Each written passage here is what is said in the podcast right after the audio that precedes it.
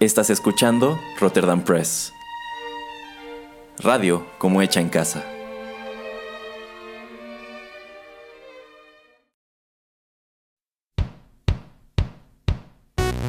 Esto es Rotterdam Chips, pedacitos de nuestra biblioteca que compartimos contigo.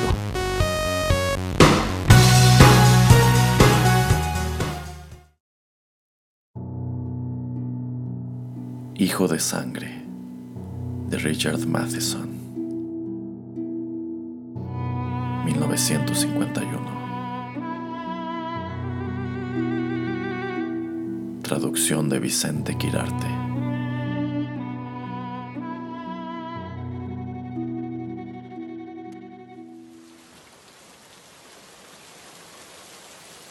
Cuando los vecinos de la manzana se enteraron de la composición que había escrito Jules, decidieron que el muchacho, en definitiva, estaba loco. Hacía tiempo que lo sospechaban. Su mirada inexpresiva estremecía a la gente, y ese modo de hablar, áspero, gutural, no parecía normal en un cuerpo tan frágil. La palidez de su piel asustaba a más de una criatura. Parecía pender suelta por sobre la carne. Jules odiaba la luz del sol y sus ideas resultaban un poco fuera de lugar para la gente que vivía en la misma manzana. Jules quería ser un vampiro. Se tenía por cierto que había nacido en una noche de tormenta, mientras el viento arrancaba los árboles de raíz. Decían que al nacer tenía tres dientes y que los usó para prenderse al pecho de su madre, sacándole sangre junto con la leche.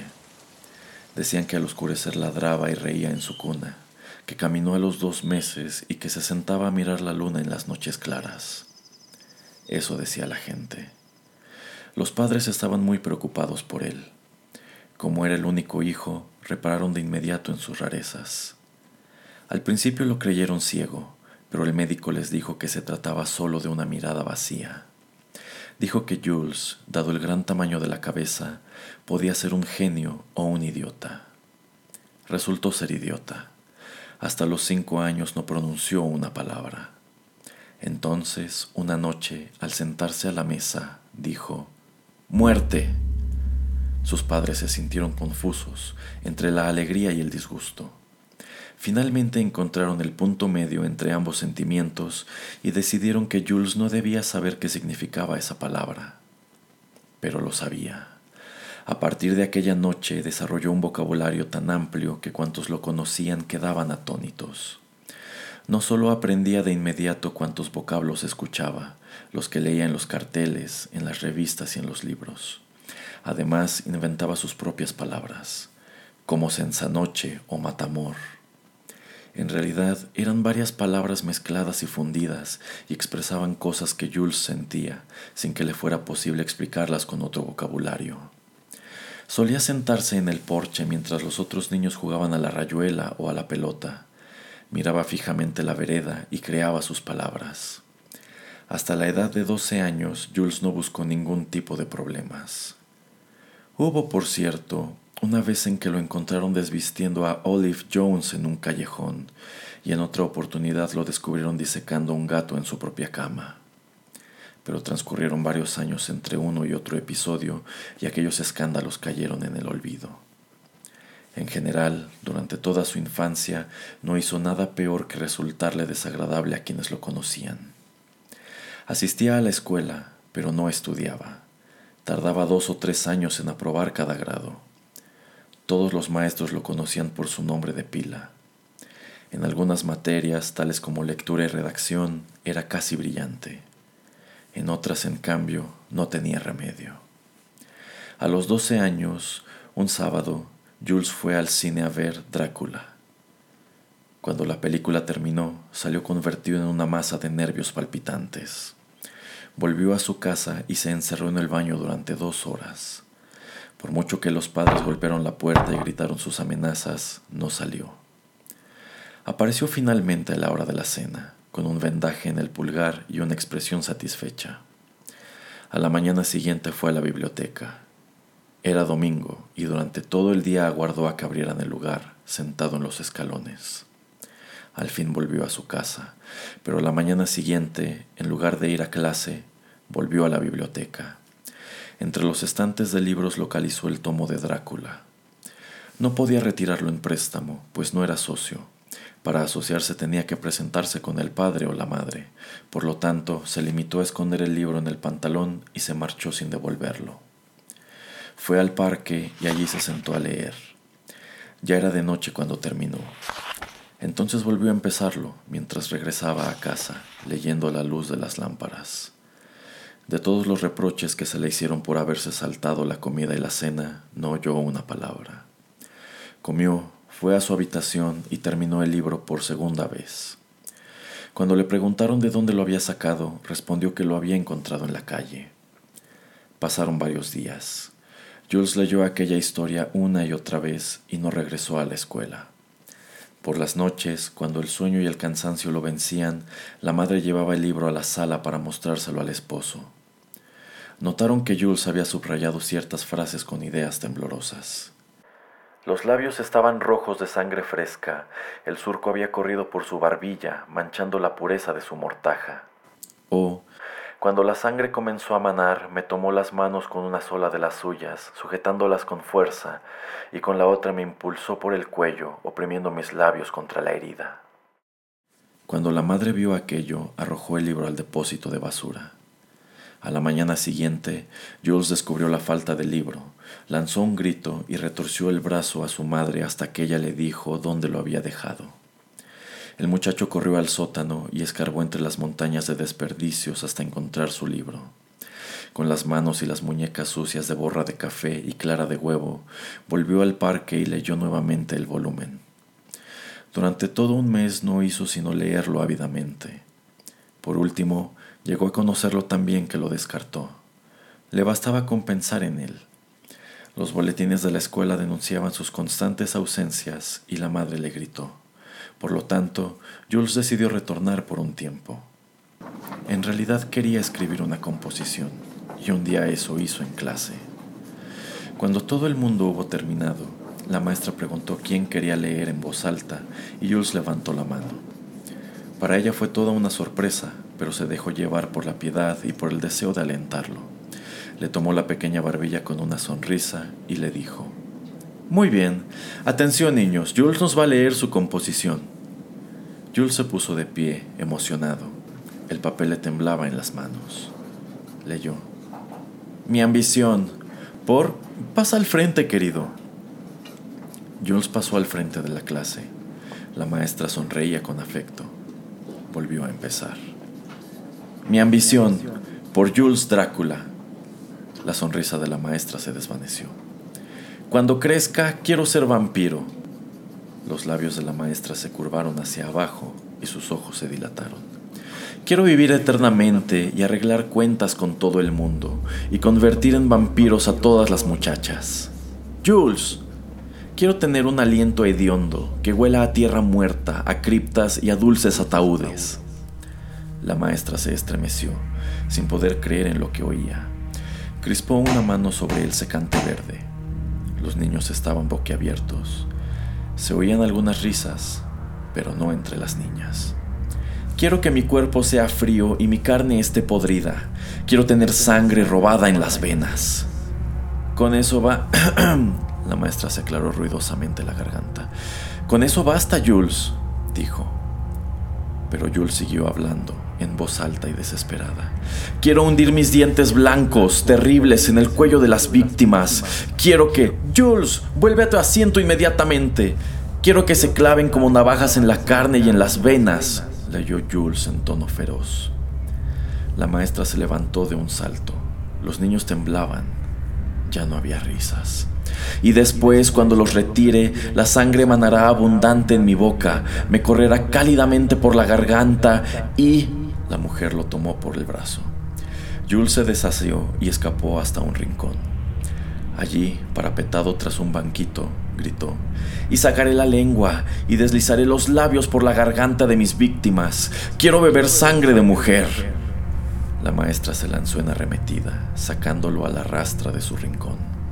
Jules se defendió a zarpazos y gritó durante todo el trayecto hasta la oficina del director. Esa es mi ambición.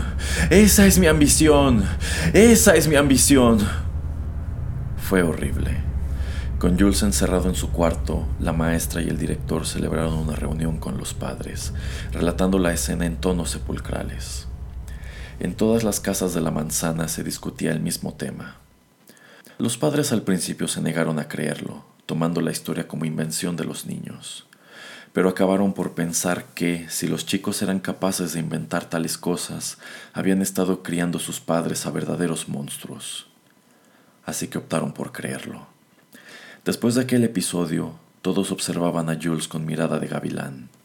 Evitaban el contacto con él. Los padres apartaban a sus hijos cuando lo veían aproximarse y por todas partes corrían historias sobre él. Hubo más partes de ausencias escolares. Jules comunicó a su madre que no volvería a la escuela y nada pudo hacerlo cambiar de parecer. Jamás volvió. Cada vez que los funcionarios de inspección escolar visitaban su casa, Jules escapaba por el techo. Y así pasó un año.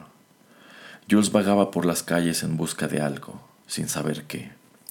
Lo buscó en los callejones, en las latas de basura y en los terrenos baldíos.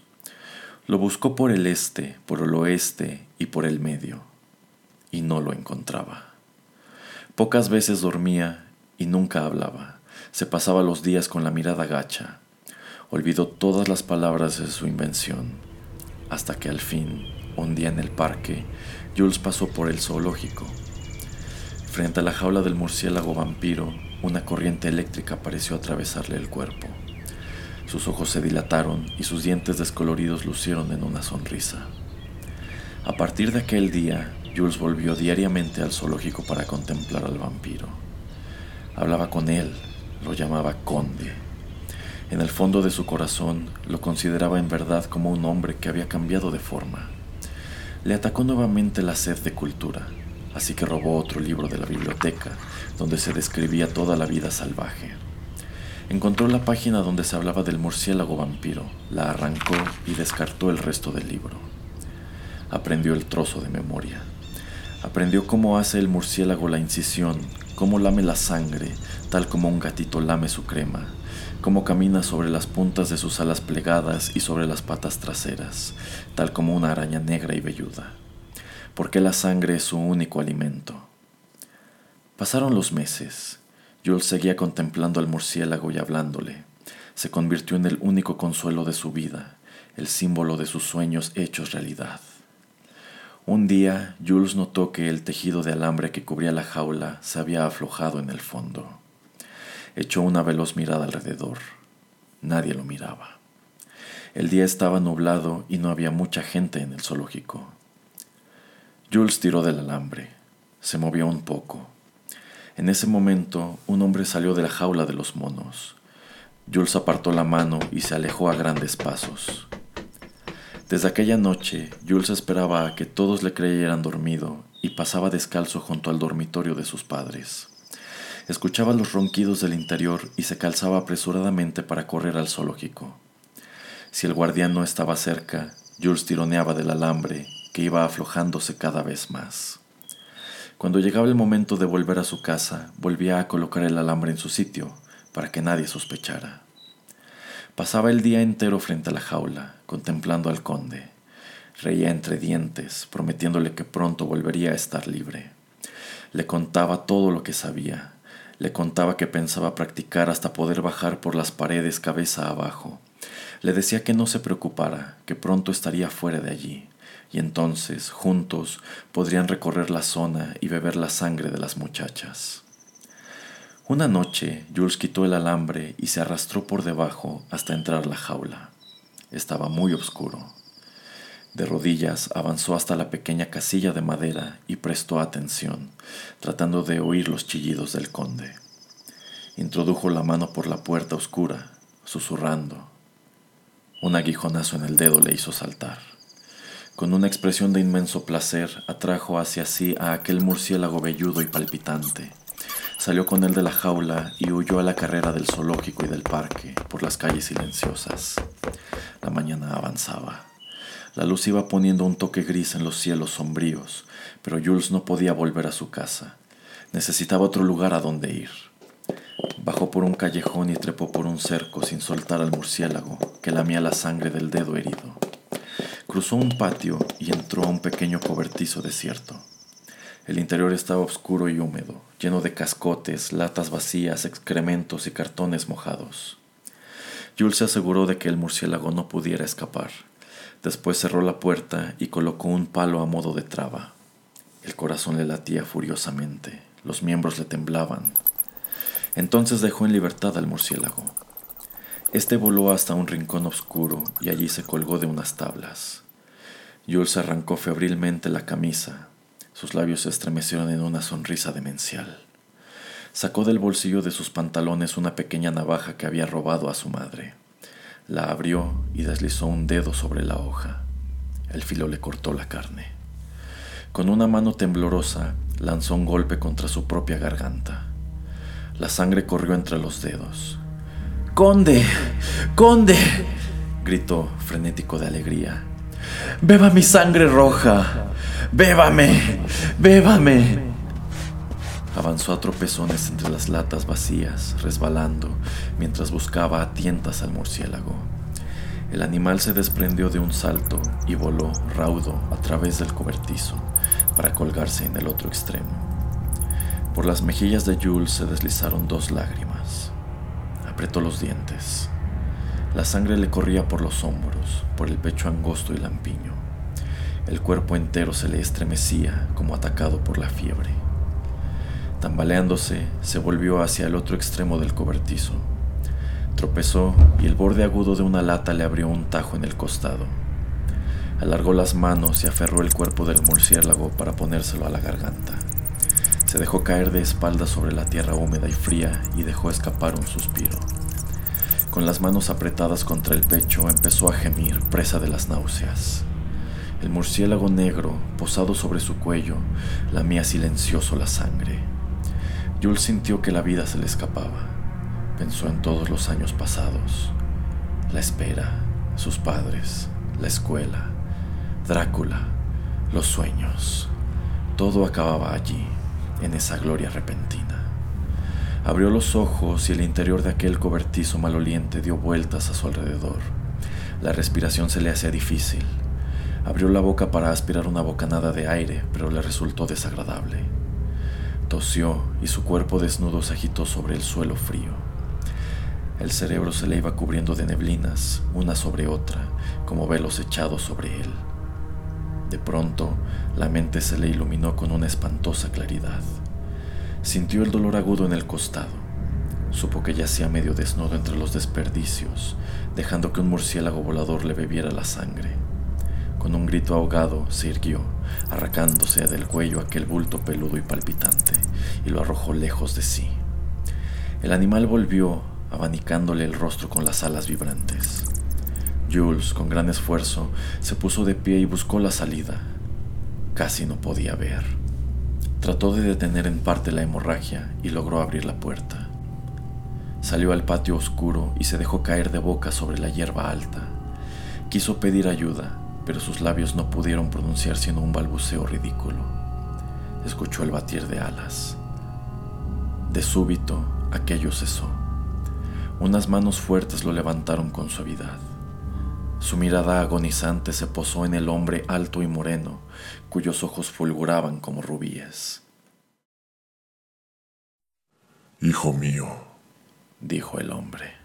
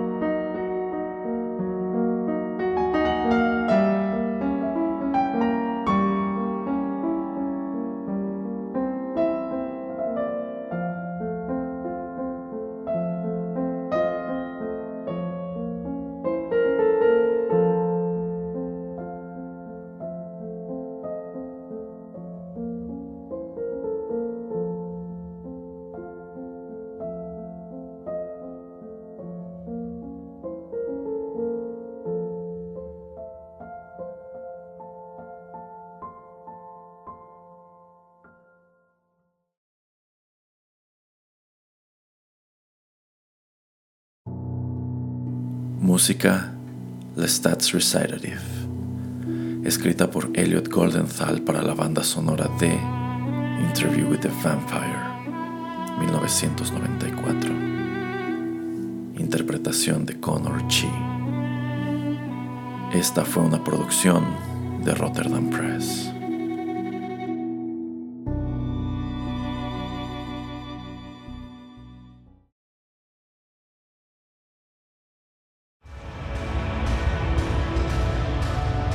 Estás escuchando Rotterdam Press.